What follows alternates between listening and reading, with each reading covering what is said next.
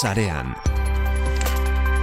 Puntu Eus Fundazioak eta Euskadi Irratiak elkarlanean ekoiztutako saioa. Babeslea Euskaltel. Euskadi Irratian, sarean. Leire Palacios. Ongitorriak, zarean era.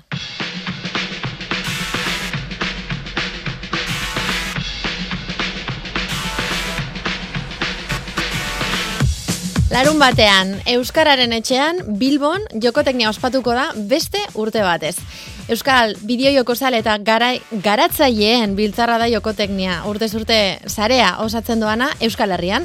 Asko fundazio eta gehi merauntxiak antolatzen dute eta izena eman daiteke jokoteknia.eus webunean. Nazioarteko gonbidatuak aurten bideo joko eta izkuntzari lotutako jardunaldian. Den dena, estalgabetuko digu jarraian maitane jungituk.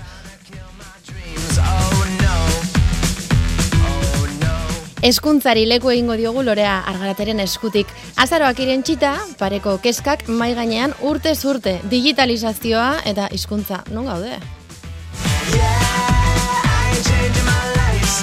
Baina lehenik eta behin, amaia ozerinekin hitz egingo dugu, amar isa eduki bat nola egin ikasi nahi dugulako. Teknikan, Mikel Olazabal, leire palazios naiz, zarean ez zuten ari zara. Astera guaz.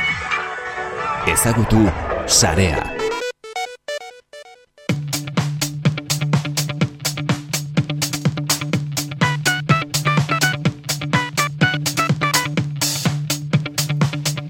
Irratian hitz egiten ditugun gaien inguruan, sarri askotan hitz egiten dute gure adituek zarean puntu eus agerkari digitalean. Eta hori da, hain zuzen ere, amaia ozerinek egin duena, eta horregatik erreskatatu dugu berak idatzitako testua. Amaia ozerin ongetorria zarean era. Kaixo, eskerrik asko. Amaia, nola idatzi amarrisa duki bat, amarraldi zobea? Uf, bueno, erron, er, erronka itzela da, gerota handiagoa gainera, ze edukiak e, bideatzaileetan e, ongi posizionatzeko leia horretan, ba, gero eta teknika hobeak erabiltzen dira eta eta beharrezkoak dira gainera. Eta, bueno, ba, urrat batzuk edo inarri batzuk jarraitu behar dira, ba, azkenean e, lortzen dugun edo sortzen dugun eduki hori, ba, bideratuta egoteko bai erabiltzailearentzako interesgarria izan dadin eta baita ere teknikoki bilatzaileentzako interneteko bilatzaileentzako ba erakargarria izan dadin eta posizionamendu hori lortzeko. Hasiera hasieratik hasiko gara, eh amarrisak bai. ze berezitasun dauka, testu ez dela. Bueno, amarizak horrek e, e, marketingeko aditu batek e, sortu zuen kontzeptu hori, Rantzizkinek sortu zuen, e, berak eskarmentu handiko profesionala da bera eta e, zenbait enpresa eta baliabide ditu marketingaren inguruan, eta e, berak kontzeptu hori asmatu zuen, nolabait adierazteko, e, eduki horrek, amariza eduki horrek e, baldintza batzuk betetzen baditu, ba, lehiatzeko abantaia hori izango duela, eta e, helburuak azkarrago eta hobeto lortuko dituela. Helburuak zareetan, ulertu nahi dugu, bisiteta zari garela, ez?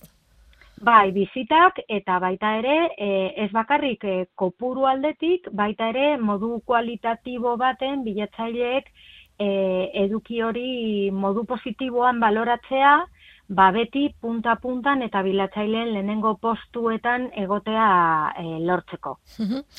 Ala bada, hau izango litzateke, bueno, Elisak esaten duen bezala, el santo grial, ez? bai, bai, eta izan ere, eduki bat sortzen hasten garenean, e, batez ere honetara dedikatzen garenok, ez? Ba, oinarri horiek e, buruan izaten ditugu. Baina, gero, bo, bueno, aldagai asko sortzen dira, eta ba, batzutan ez da lortzen eduki hori posizionatzea, ez? Orduan, bueno, pues hori, urrats batzuk dira, kontuan izateko arau edo antzeko batzuk, edo alku antzeko batzuk, eta buruan izan daitezkenak edo izan beharrekoak beti idazten dugunean, ez? Idazketa prozesu hori azkenean ez da e, pues batzuk usten duten bezala, ez? Blog baten aurrean jarri eta bueno, ba gaur zeri buruz idatziko du, pues e, burura etortzen zaizun lehenengo gauza eta dezein modutan idatzita, ez? Gaur egun teknika asko dago atzetik. Ados.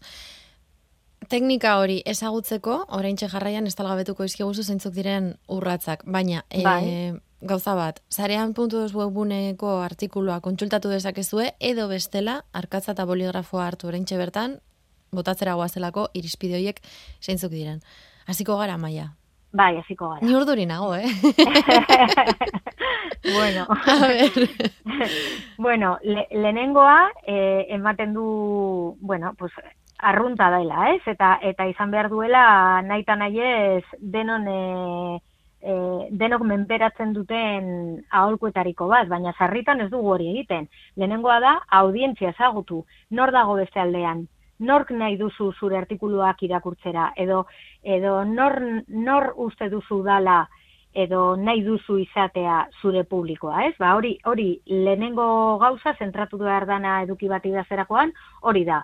Zergatik e, eduki hau izango da nire irakurleentzat interesgarria, nortzuk dira best, pantaiaren bestaldean dauden horiek, ze ezaugarri dituzte, ze behar dituzte, behar horiei erantzuteko zer egin dezaket nik, ez? Ze azkenean, e, audientzia ho- horrentzat ez bada erakargarria, ba, ez dute aurrera jarraituko, naiz eta edukira heldu modu batean edo bestean, ba, interesgarria ez bazaie suertatzen, ba, ez dute, ez dute irakurriko orduan, beti pentsatu behar dugu gugan pentsatu baino gehiago, zer saldu nahi dut, zer kontatu nahi dut, zein da nire produktua, pentsatu beraiengan.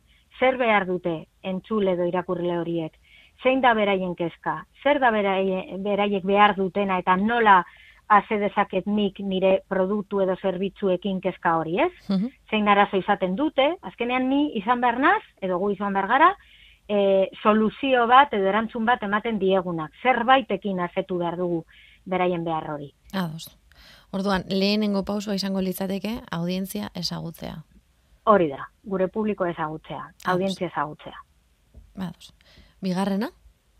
Bigarrena, lehiakideak ez, e, aztertu eta ezagutzea. Noski. Seguramente ni ez naz bakarra izango e, produktu hori edo zerbitzu hori eskaintzen dudana, beste batzuk daude leia horretan, kompetentzia bat daukat merkatuan, orduan, gero eta hobeto ezagutu zeintzuk diren eta nolakoak diren lehiakide horiek, gero eta hobeto jakin izango dugu guk nola bilatu gure bide propioa eta nola e, egin e, gure edukiak ezberdin eta eta ba hori diferente, ba beste perspektiba batetik, batetik edo merkatuak daukan utxune bat betez, e, seguramente lortuko dugula, identifikatzen ba, oraindik inork landu ez duen e, gune bat, edo, edo landu genitzaken eduki batzuk ba, beste ikuspuntu batetik, edo. Ja. Ordan, topatu behar dira lehiakideak aztertuta nolabait utxuneak. Hau da, Hori da. lehiakideak ez dauden toki batean gu egotea. Bai, edo baldin eta badaude, zein izan daitekeen gure ekarpena beste ikuspuntu bat eskaintzeko, beste modu batean gauzak eh, eskaintzeko, Mhm. Eta horrela heltzen gara hirugarren puntura, ez? Horrela, horre, hori da, horrela heltzen gara hirugarren puntua, ba, bilatze horretan eta diferentziatze gogo horretan, ba, zein ikuspegi landuko dugun guk, ez? Ba, ba, saiatu behar gara, ikuspegi alde batetik sendoa eskaintzen, ba, fidagarria izaten, benetazko datuak eskaintzen, e, informazioa alik eta argien argitzen, eta abar, eta beste alde batetik, ba, modu fresko batean ere eskaintzen. Ba, agian, e, kriston parrafadak sartu beharrekotan, ba, gaur egun badaude amaika formatu ezberdin, eta hortik abiatuta, ba, igual, lortzen dugu gure bidea egiten, ba, hori, e, e, gu bere izten, ba, demagun, bideoa erabiltzen dugulako, edo egiten dugulako dana Instagrameko storien bitartez, adibideak dira, eh? Mhm. Baina hori, e, ikuspuntu fresko bat eskaini eta gauzak eh, modu ezberdin batean egin. Ados, gure estiloa topatu behar dugu nolabait. Guk Hori da, gure, gure, gure ahotsa. izaeran nolabait horretara, horretara bideratuta eta esaten duzun bezala, ahots propio bat erakusten. Beraz, momentuz, gure audientzia ezagutu behar dugu, lehiakideak ere aztertu behar ditugu, eta gure ahots propioa topatu behar dugu. Hori da. Zer gehiago, bideo Zer honetan. gehiago? Ba, e, edukiak e, onak eta eta hobeak izaten helburu horrekin e, ba, e, posizionamendu bat e, bilatu behar da. Eta posizionamendu hori e, egian oinarritu behar dugu. Egian datuetan e, ikerketan. Orduan bueno e, adierazten duzun guztia ba, e, fidagarritasun kapa hori eman behar diozu eta orduan horretarako baliabideak be, e, bilatu behar dira. Ba bai datuetan oinarrituta, edo bai esperientzia propioan eta eskarmentuan oinarrituta, edo, edo bai hori e, e, zerbaiten eduki baten ikerketa propioa egiten duzula adieraziz eta nolabait e, argumentuekin defendatuta. Orduan eh, ez da hori esaten genuen hasieran. Ez da e, blogaren artikuluaren aurrean jarri eta bot, e, botatzen hasi. Ez, e, dana oso ondo babestuta egon behar da ba, realitatearen kapa horrekin. Zinez garritasunaren gainera e, oso garrantzitsua da, geroz eta fake news gehiago zarean daudela, ez? Eta edozein eduki kontsumitu dezakegula Begiaztatu gabe, nola bait? Hori da, gaur egun intoxikatuta gaude hainbeste informazioa, gaindituta gaude, eta amaika iturri ezberdin daude, baina e, guk e, beti saiatu behar gara hori, e, gure, gure irudia, e, kalitatearen, bermearen, eta e, egiaren, egiaren edo, e, ba, e, adierazgarri izatea. Amaia zerin, eldu gara ja, leku importante batera, hau da, e, kontatu izkiguzu hainbat, hainbat kontu interesgarri oin arte, baina oin daukagu muina, tontorra. Bai, hori da. Eta muina honetan, e, norberaren nola baita izaera edo atera behar da, ez? Azkenean, gizakiak gara, eta gizaki hoi zer e, zer egiten digu interesa piztea, emozioa. Orduan gizatasun horren e, kapa hori sartu behar ditu ere gure edukietan. Ba, e, e, erakutsi ez garela makina bat eta ez ditugula datuak irensten eta botatzen. Ez? E, nola baitemen sormenari de, e, deia egin behar diogu eta norberaren kreatibitatea hemen atera behar da eta eduki horiek historio bati erantzun behar diote, historio bat kontatu behar dugu. Nolabait hartzailearen interesa pisteko eta eta emozio hori pisteko, ba, zerbait kontatu behar dugu eta eta nolabait ere e, ba, zaiagoak edo konplezuagoak izan daitezkeen gai horiek, ba, burua nolabait buruari eragin eta pentsatu nola erakutsi ba, modu atseginago batean, e, argiak eta laburrak izaten, eta mm eta Hau oso garrantzitsua da, idazkera argia eta laburra izan behar du. Azken batean, bai. em, bueno, igual mitoa beba da, ez? Ja gaur egun, e, Euskaraz idazten denean, pomposo idazten dala, zaila dala irakurtzeko, eta bla bla, bla bla, bla bla, askotan ez da noi da, baina erresa da baita ere e, Euskaraz edo beste dozin hizkuntzetan idazkera argia eta laburra erabiltzen nahi dugun hori asaltzeko. Bai, eta gainera interneten kontuan izan behar dugu gaur egun e, amaika dispositibo mota ezberdin erabiltzen ditugula eta pantalla gero eta txikiagoak direla. Eta orduan e, e, bilatu behar dugu modua hartzaia ez aspertzeko, hartzaileak datuak e, hori modu askar eta errazean jasotzeko, eta baita ere teknikoki e, bilatzaileek e, penalizatu edo zigortu egiten dute e, eduki paragrafo luzeak eta bar eta bar agertzen direnak, testu e, denso eta luzeak agertzen direnean. Orduan muinera joan behar dugu. Buelta asko eman gabe, e, hori nahi dugun hori kontatzera, ez? Amarrisa edukiak e, e, sortzeko, hortara joan behar dugu. Bai, hori da. Muinera. Baina horrez gain ere oinarriak menderatu behar ditugu. bai, bai, azkenean e, komentatu dugunaren e, sintetizatzea da, ez? E, e, beti teknikoki eren e, nola baiteko ezagutza euki behar dugu, ba baita ere e, bete behar diren e, aspektuak edo eremuak ba, modu, kalitatez bete izateko. Ba, itzgakoak erabilia, e, erabiltzea, esaldiak laburrak izatea. Aldenean irakur e, garritasuna bermatzea eta eta ba, e, zerrendak e, buletekin erabiltzea eta badaude e, ikuspegi teknikoago batetik egin daitezkeen e, e, edukiari forma emateko egin daitezkeen ekintza batzuk garrantzitsua dela e, betetzea baita ere. Eta horren ostean, e, lehen esan dugu muina, baina hau ere ikaragarri garrantzitsua da, orain datorren pausua, eta zaila. Bai, hori da, az, azkenengoa da, eta beste guztiak biltzen dituena, erabiltzaileari esperientzia bikaina eman, ez? E, e, azkenean era, erabiltzaileak eduki batera, e, edu, e, erabiltzailea eduki batera altzen denean eta irakurtzen hasten denean, esan dakoa, topatzen baditu testu oso luzeak hasieratik, hitze zaiekin, e, nolabait dana jarraian idatzita eta e, tarterik gabe edo, edo atxedenik gabe, e, datu e, sakonak eta komplezuak danak bata bestearen jar, e, jarraian. Zer egingo du? Alde egin. Alde egin. Aldi berean ere teknikoki ba eduki hori ez bada ondo kargatzen. E, irudiak baldin baditu, baina irudiak oso pisetsuak badira eta kargatzeko segundu batzuk behar badira, pues azkenean erabiltzaileak zer egiten du itxi. Itxi eta beste gauza batera joan.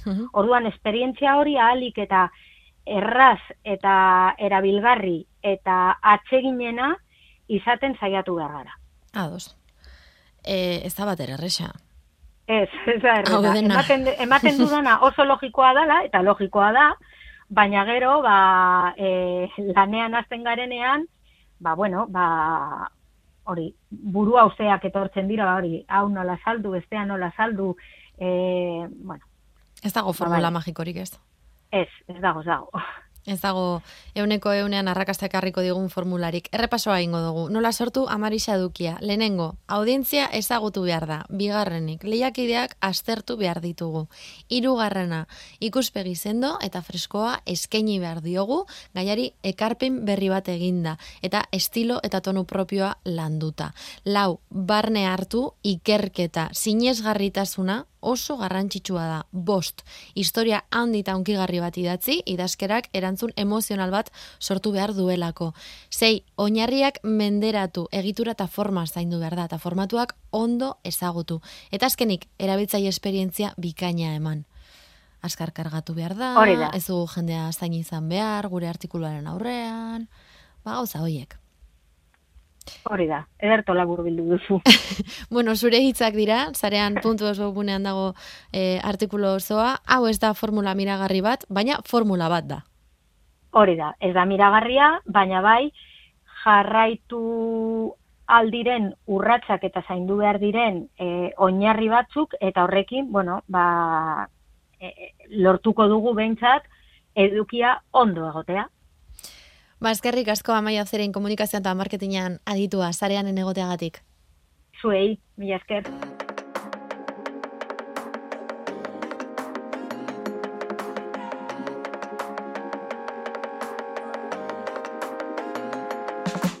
Ei, esan zerbait erantzun bai, egon lasai, begiratu zer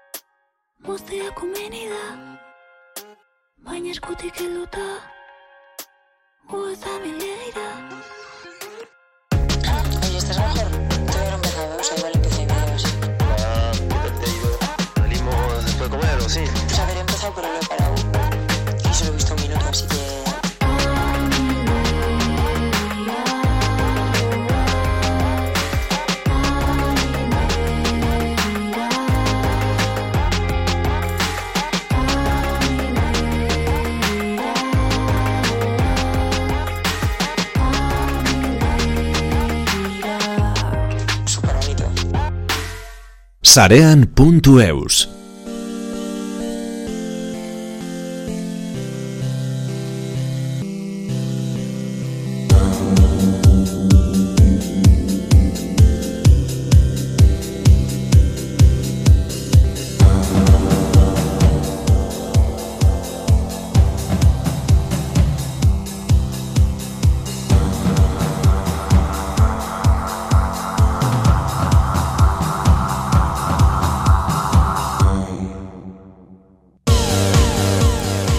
Ikasi eta ikasi, ari gara gaur. Lehen ikasi ditugu amarri testuak zelan idatzi, eta orain ikasgela barruan zartuko gara Lorea Argaraterekin. Lorea, ongi etorria zarean era? Kaixo leire moduz. Ondo, hemen ikasteko gogoarekin? ba, gaur ikasteko ere beste, beste tramankulu bat ekarri, du, ekarri dugu e, danok boltziko neukitzen duguna, eta hori da mobila, ez? Mhm. Eta nik uste hemen zareanen askotan hitz egin dugula, ez mobila klaseetan zer egin daukaten, zerrez, zertarako erabili, eta gia daurain arte pixkat erabili dugula igual, ez beste, beste herramienta bat izango bazin bezala, e, batzutan oso, oso gainetik, ez pixkat eskusa moduan erabili, erabiltze arren, hau da, ba, erabili dugu kuizetan, ez? Ba, kajut tipiko, orain klase guztietan, ba, pixkat divertigarriago egiteko edo gamifikazio, modan dagoen gamifikazio hori sartzeko, ba, ba, zigara mobiak e, erabiltzen, ez? Baina nik uste dut, e, ba, egia da ez dagoela errezetarik oraindik, ez? Mobilak onak dira e, klasean sartzeko, ez? Ez daukagu errezetarik, ez dakigu nora eroango gaituen honek, arriskutsua dela izan daiteke ere, baina nik uste ere beste aukera batzuk ekartzen e, dizkigula, ez? Baina arriskutsua izan daiteke beste ere batzuetan izan daiteken bezala, ez? Hori da, hori da, eta erabilpena, ez? Baina nik uste aukera moduan, ze hemen, bueno, nik beti pentsatzen dut, ez? Eskolan ematen ditugune erraminta batzuk, ez, gero batzutan eskolan bakarrik dauzkazu, ez? Bai. Eta egia da, ba, e, mugikorrarekin gertatzen dena da, ba, erraminta moduan erabiltzen baldin badugu, normalean ja pertsona bakoitzak berea dauka, ez? Etxe guztietan bakoitzak ez dauka ordenagailu bat baina mobil bat, ja, gero eta gehiago, ez? Bai. Gero eta e, e, mugikor gehiago daude, daude etxeetan. Eta orduan, hori normalean bakoitzak bat ekuiko luke, eskolatik kanpo joatean ere bai da erramenta bat jarraitzen duzun aukitzen. Orduan ikustu pizkat aukerak ere bai, hasi garela leire e, ba, experimentatzen eta pizkat aratago joaten, ez? Orain arte, ba hori, e, erabili dugu, ba, pizka bat, e, ba, hori, parte hartzea pizka bat haunditzeko, igual, ez? Edo sare sozialen bitartez pizkate engantzatzeko ikasleak edo engantzatu nahian, uh ez, pizka bat, edo, ba, e, bai. esan, sozio esatera bai, bai, joan, baina bai. pizkat hor gainetik, ez, erabili, erabili izan ditugu. Pentsatzen nahi nintzen, erabili dugula gehiago, esaten nahi zaren hau, e, tresna bezala beste zerbaiterako, bere, berak izan dezaken balioa bali hori aitortu baino, ez? Aipatzen nahi zinen orain.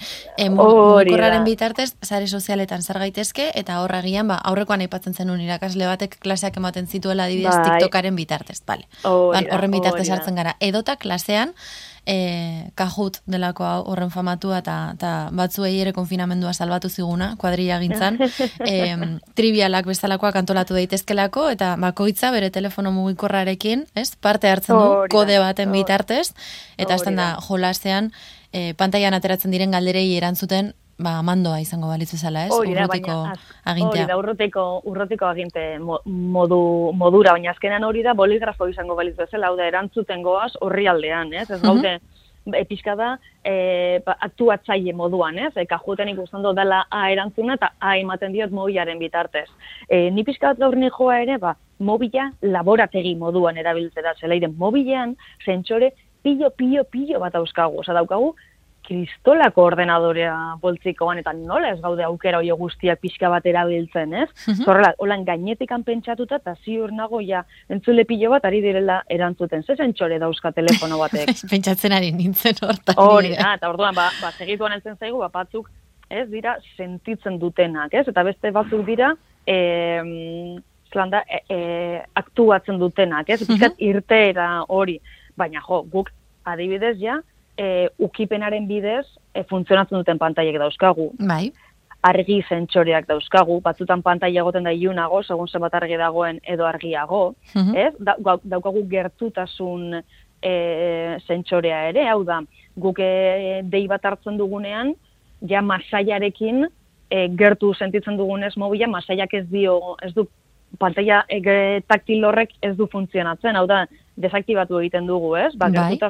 horrekin, mikrofonoa, azelerometroa, hau da, zer da azelerometroa, horre batzutan jolasten dugunen eta nola mugikorra e, biratu nahi baldin badugu, ba, eskerretara, ba, mugikorra eskerretara biratzen, ez? Osea, hau da, e, fizikoki eragiten e, dituenak, baina honek ere bai estabilizatzen du e, irudia, argazkiena. Mhm. Bale, osea, azelerametro honek gauza askotarako balio digu. Bai. Mag magnetometro bat, leire. Zer da hori? Magnetometro. Osea, ba, ba, Magnetometro. ibiltzen dire- zelan ibiltzen diren horre metalak eta detektatzen e, ondartzetan, olako katxarro batekin. Bai, telefono mugikorrak hori dauka?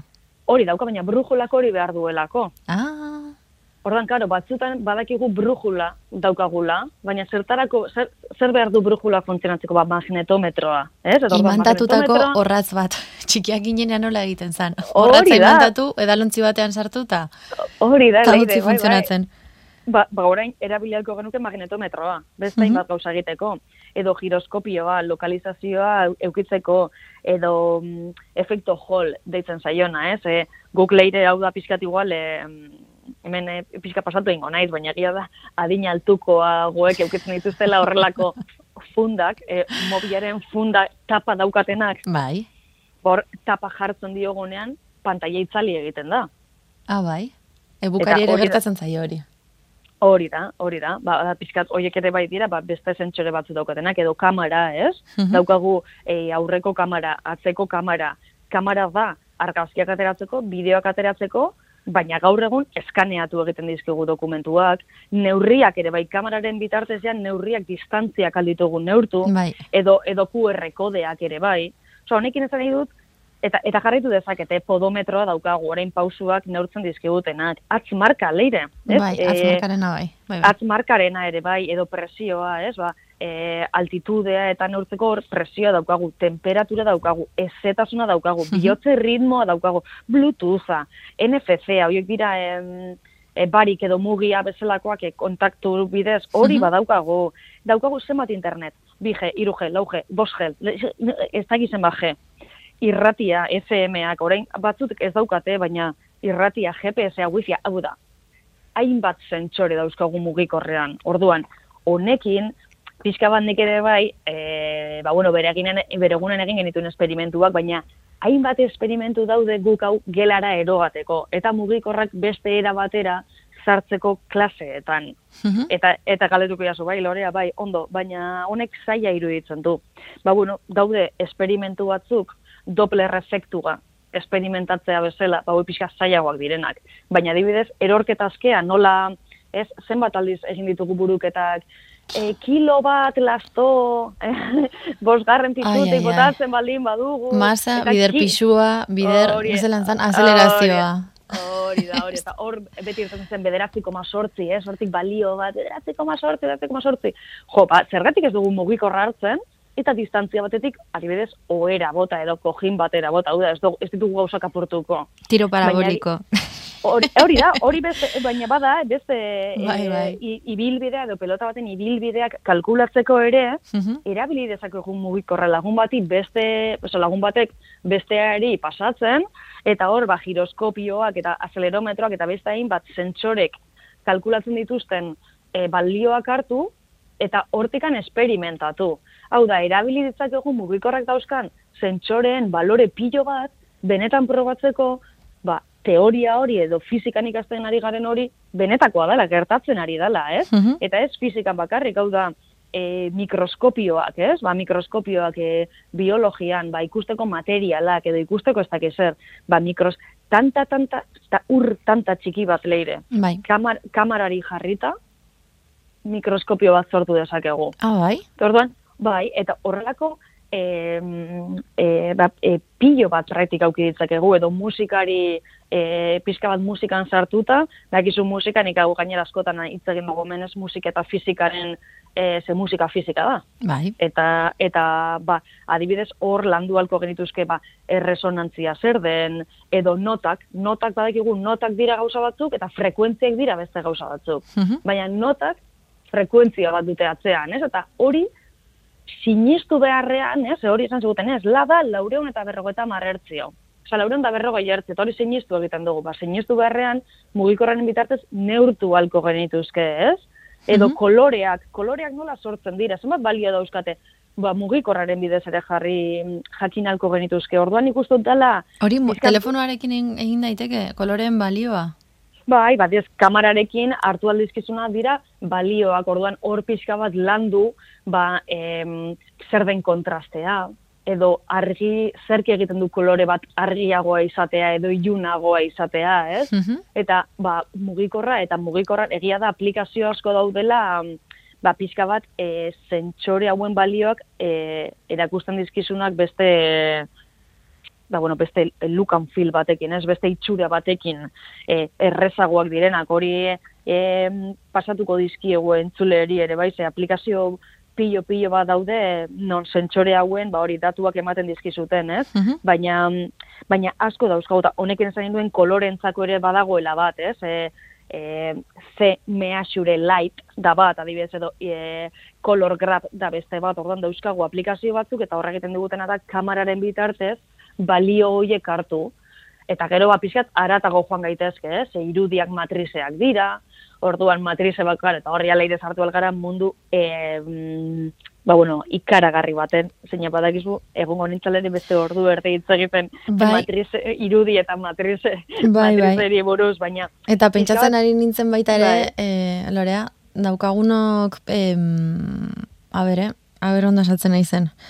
Em, pentsamendu abstraktuarekin edo abstrakzioarekin e, lotuago dauden e, gaitasunak, gaitasunei edo gaitasuna daukaten ikaslei agian hobeto datorkie horrela ikastea, beste modu batera ikastea baino, ez? Ur, Bai, urbilan dituzten objektuekin esperimentatzeko gaitasuna daukatelako. Eta askotan, askotan em, nolabait esateko urranditan sartu gabe, eh? baina em, ikasketa porrota edo eh, ez dator ikasteko gaitasunik ez daukasulako, baizik eta ulertzeko e, moduengatik, ez? Gauzak zelan asaltzen diren. Eta oso modu praktikoan e, gertu ditugun gauzekin asaltzen baldin badizkiegu, baina ipatu dosuna matrizarena, esate baterako, edo agian erresagoa litzateke, batzuentzat. Bai, guztiz, guztiz ados nago leire, eta gainean dut hemen, eh, nik badakit ere eskoletan bada, dagoela inbeste denbora jolasteko, ez, edo pixkate alternatiba edo bide berriak eh, topatzeko, baina bai eman behar diegu aukera hori ikasleeri. Hau da, ikasleri komentatu gauza hauek dauzkatela mugikorrean ere bai jartzeko, ez, eta eta nik adibidez asko jolasten dut e, niri musika badakizu gustatzen zaidala, orduan ba desibelioak edo sarata neurtzearekin, orduan ba bat irtengo zaio saratatik, beste bat irtengo zaio koloreetatik, beste bat irtengo zaio ba hori mikroskopioa egingo du, beste batik, ez dakit, eta orduan ikusten dela aukera bat ere bai, ba beste ikasle mota batzu erie eh, heltzeko eta baita eskolatik kanpo esperimentu horiekin jarraitzeko ere, ez? Mhm. Piskat eskusa hori aizu, mobil askoan eukitzera baldin baso zergatik esaz gauza hauek neurtzen ere bai, eta piskat zientzialari logika hori sartu ere, ez? Gauzak neurtzearena edo, eta inkluso e, urduri nago, ba neurtzera noa, ze badaukagu pultsoak ere bai, ez? E, e, neurtzen duena flash eta kameraren bitartez, ez landa bihotz, e, taupadak edo bihotz, bihotz erritmoa neurtu dezakegu. Ostras, ba, guazen bakoitzari buruz ere ikastera, ez? E, segun ze egoeretan nola ari da nire gorputza erantzuten. Mhm. Orduan, bakoitzari irtenan zaio, hain dauzkan, hain handia da mugikorren e, mundua eta bertako zentsoren mundua, zein ematen dugun aukera hori. E, hasieran komentatu duguna, ez? Alde batetik bakoitzak bere mm, laborategia eukiko luke boltsikoan, eta gainera aukeratu dezake pixkat laborategi horretan zertara jolasten duen. Orduan ez da generiko izan behar, hau da bakoitzak topatu halko luke bere, be- bere bidea. Orduan oso aukera interesgarria iruditzen zait, ba, pixkat alternatibo horiek topatzeko eta ba, mugikorra erabili beharrean, ba, era pasibo batean edo erantzuteko bakarrik, mugikorra erabiltzea, ba, ba hori laborategi moduan, ez? Bertako sentsoreak eta bertako datuak ba, esplotatuz eta ikusiz eta ikasiz. E, Lorea, horrelako ariketak non topatu daitezke? E, norbaitek zalantza baldin badauka, edo kuriosidadea pizten baldin bazaio, badago Bai, errekurtsoren, errekurtsoak dauden tokiren badago. E, bai, interneten topatu, topatu aldira nahikotxo, baina hori e, jarri behar gara pixkat zentsoreekin, ez mugikorra e, klasean erabiltzea baizik eta mugikorreko zentsoreak horrek emango digu giltza e, iturri onak topatzeko. Bai, Mhm. bai bezala irtengo zaizkigu, ba hori orain arte komentatu ditugun pixkat gainezka pasatzen dituzten aplikazio horiek, baina zentsoreena da, da garrantzitsua. Beraz, mugikorreko zentsoreak bilatu e, interneten, sarean, eta inbatarik eta topatzeko aukera egongo da. Batez ere fizikarekin lotutakoak, ez? Bai, fizikarekin asko daude, baina e, leire badakizun nire asko gustatzen zaidala dela nahaztea. Orduan adibidez guk bere egunean egin genuen Doppler efektua, Doppler efektua da, bueno, orain ez naiz e, sartuko, eh, baina bueno, ambulantzietan datorren zelan entzuten dugun to, e, tonua bapatean Bai. desfasatuta bezala, ui, ua, ui, ua, ui, ua, da hor beste era batera, ez? Ba, bueno, hori efektu bada. Eta gerrazia da, efektu horrekin, e, neurtzen ditugula, e, karreteran, e, errepidean dauden radarrak, abiadura radar horiek, Bai. horiek ez Doppler efektuarekin doaz.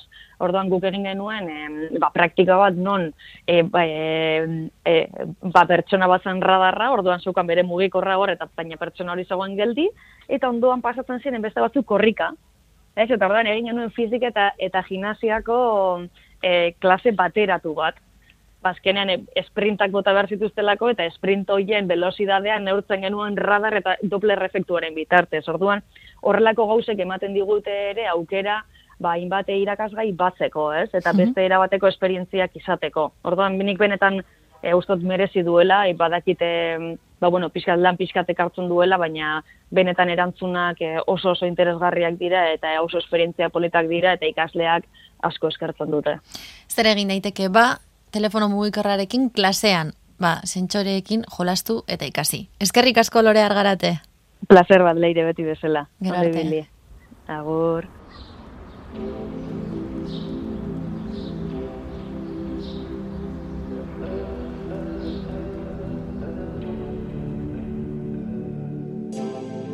Irekitako zauriak orbain bihurtu dira Lotuta egon garen gorputz libreak gara Amaika zaiakeraren bueltan Hasi da konpartxa igaduraren ostean Bilakatu ginen ondartza ah. Ta dena paretzen denean Elkartuko gara bidean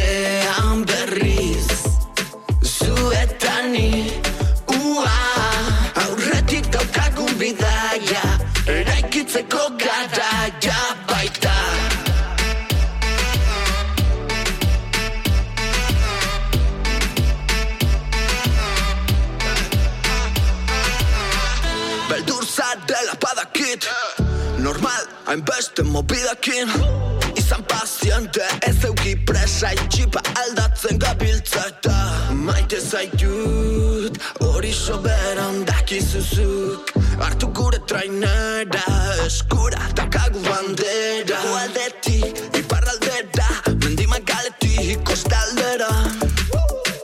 Maitaleen antzera, mugak zeharkatzera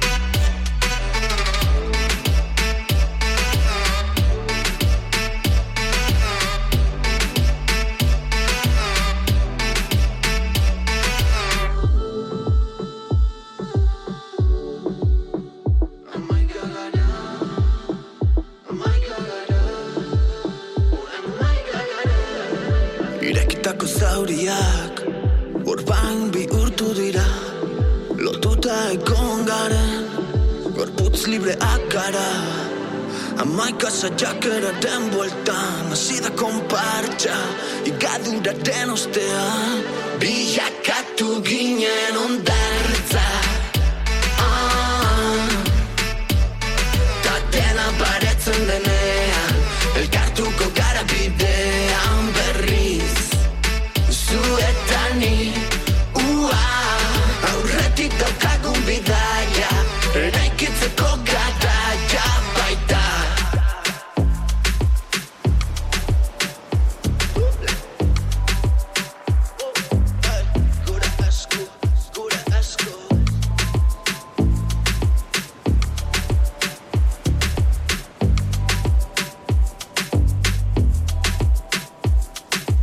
Sarean.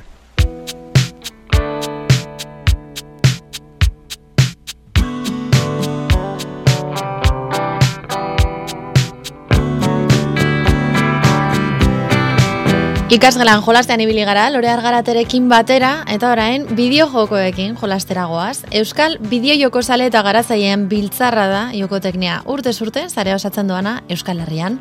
Asko fundazioa eta gaimera untxiak antolatzen dute larun batean gertatuko da Bilbon.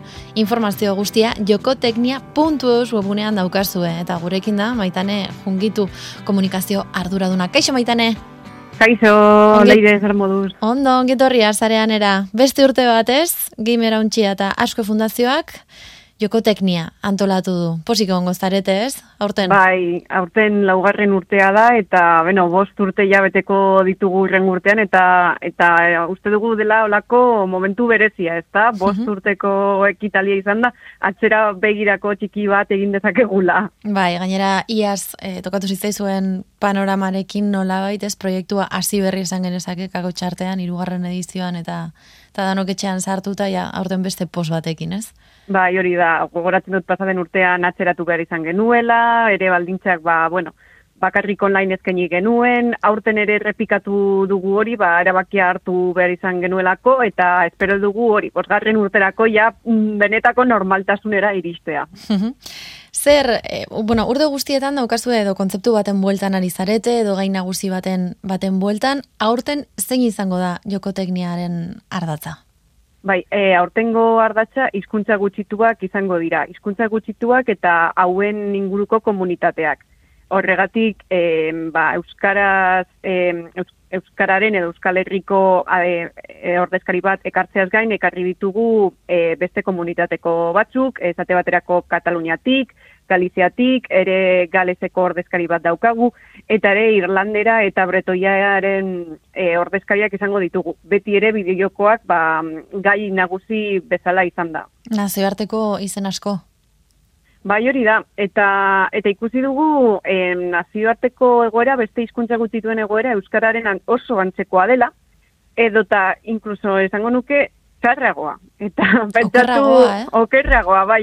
Pentsatu em, Euskara eta bideojokoak lotura berezia daukaten bitz, dir, eta normalena pentsatzea da, aurre ikus, eh, daukagun aurre iritzia da, ez daudela bideojokoak euskaraz.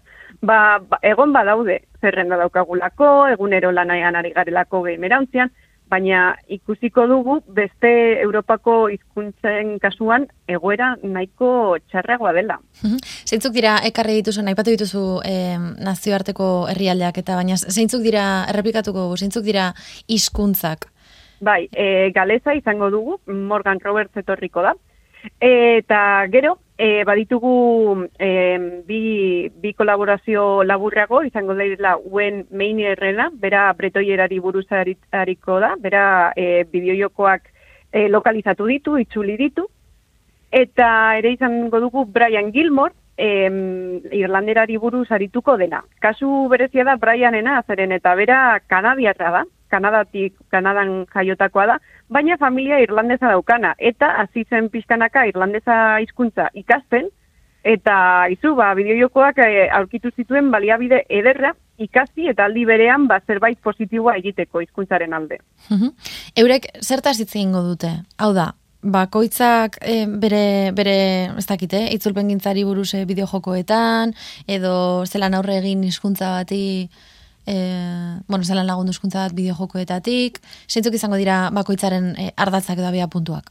Bai, e, bueno, bakoitzak bere, bere hizkuntzaren egoera azalduko du, baina kasu bakoitzean em, e, zera, e, elementu desberdinak gehituko dituzte. Adibidez, e, Morgan Roberts em, galeza sustatzeko zentro baten langilea da, arduradun digitala da, eta beno, baberak e, bideojoko klubak garatu ditu bertan galezaren erabilera sustatzeko. Katalunian, ba, el, e, gehimenantxe bezalako elkarte baten lana aurkeztuko digu Maria Casañazek, e, Luz Castro Galiziako egoera aurkeztuko digu, baina oso, oso panorama guztia deskribatuko digu. Izango da, e, deskribapen oso orokor bat, e, e, kontzeptu askorekin, eta, eta beno, bakasu horretan, badibidez, ba, egiten diren ekitaldiak, e, dauden em, ikasketak, olako, olako azalpenak emango dizkigu. Eta Aitor Artetz eta Izan Reyes, Euskal Herriko ordezkariak izango direnak, e, beraien lan esperientziari buruz e, arituko dira. Nola beraien lehenengo bideojokoa ekoiztu egin dute, eta zenolako baliabideak izan dituzten, eta nola ikusten duten Euskararen erabilera eta baita ere beraien etorkizuna. Beraz, ikuspuntu oso desberdinak izango ditugu, baina beti ere hori hizkuntza gutxituen ikuspuntu horretatik. Mhm. Nondik detektatu dituzue pertsona hauek? Nola topatu dituzue, maitane? Islari egongo diren pertsona hauek? Ba, begira, em, hainbat, hainbat, em, hainbat tokitik aurkitu ditugu, batez ere, bazare sozialetan ikerketa eginda. Interesa izan dugu ikustea beste hizkuntz gutxituetan zenolako lokalizazioak egiten ziren, eta ikusi dugu, ba, ba esate baterako geimerantzia eta gure komunitatean dagoen e, jendearen moduan, hau da, ba, ba, zaletasunatik egindako itzulpenak edo lokalizazioak e, egiten dituztela. Eta gonbidapena luzatu e, diegu. E, beste kasu batzuetan, e, ba, aitor artetxe eta izan reiezen kasean, ba, ezagutzen ditugu, e, garatzaileak direlako, hemengoak, hemen ikasitakoak, edo eta ba, Maria Kazainaz ba, ezagutzen genuen gaming kat, e, elkarteak egiten duen lana. Beraz, ba, zuzenean e, e, elkarte hauekin e, harremanetan jarri gara, adibidez Luz, Luz Castro ere, bideoxogo.gal e, e, elkartearen sortzaietako bat da. Eta zer egin behar da? Game, game erauntxiak eta asko fundazioak antolatu duzuen joko teknian parte hartzeko? Ba, oso erreza, oso erreza izango da, urten esan bezala ezingo garelako bertaratu, bakarrik antolatzaileak bilduko garelako, beraz YouTube eta Twitchen bitartez jarraitu ahal izango da, e, Azkue Fundazioaren YouTubeko kanaletik eta Gamerauntziaren e, Twitch kanaletik. E, estekak oso errezak e, dira aurkitzeko, Googleen e, bilaketa bat eginez gero, baina jokoteknia.eus webgunera zartuz gero aurkituko dituzue erraz asko.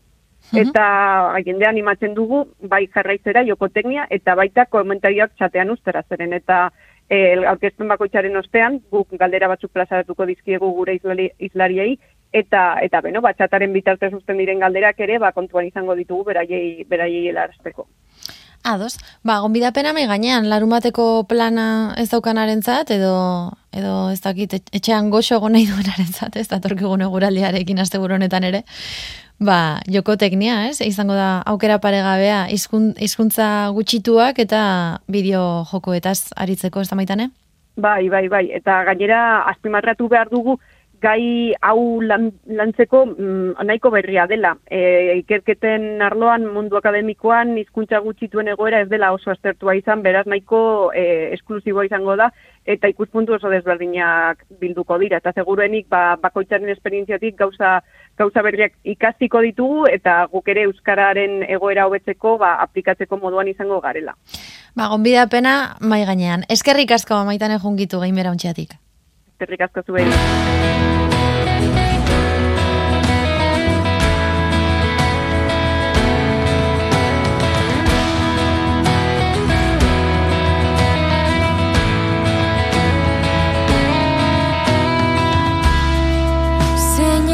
Zaila den etxe bat Puntuz Fundazioaren eskutik sarean entzun duzu. Asko Fundazioa eta Euskaltel Fundazioarekin elkarlanean egiten dugun saioa. Saioak osorik entzuteko, nahieran, Spotify eta sarean.eus webgunean. Segurtasunez nabigatu eta atorren aster arte. lekurik ez Eraikitzeko zerotik hasten den ezer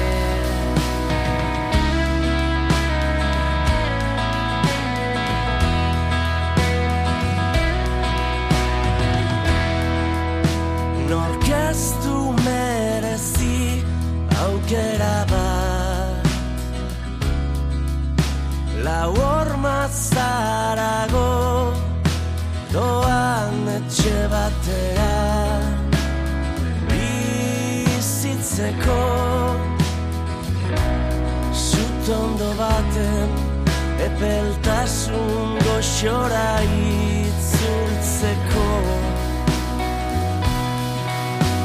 Zalantzaren lurraldean Oinak elkarrotuta dantzatzera. Kondenatu zituztenei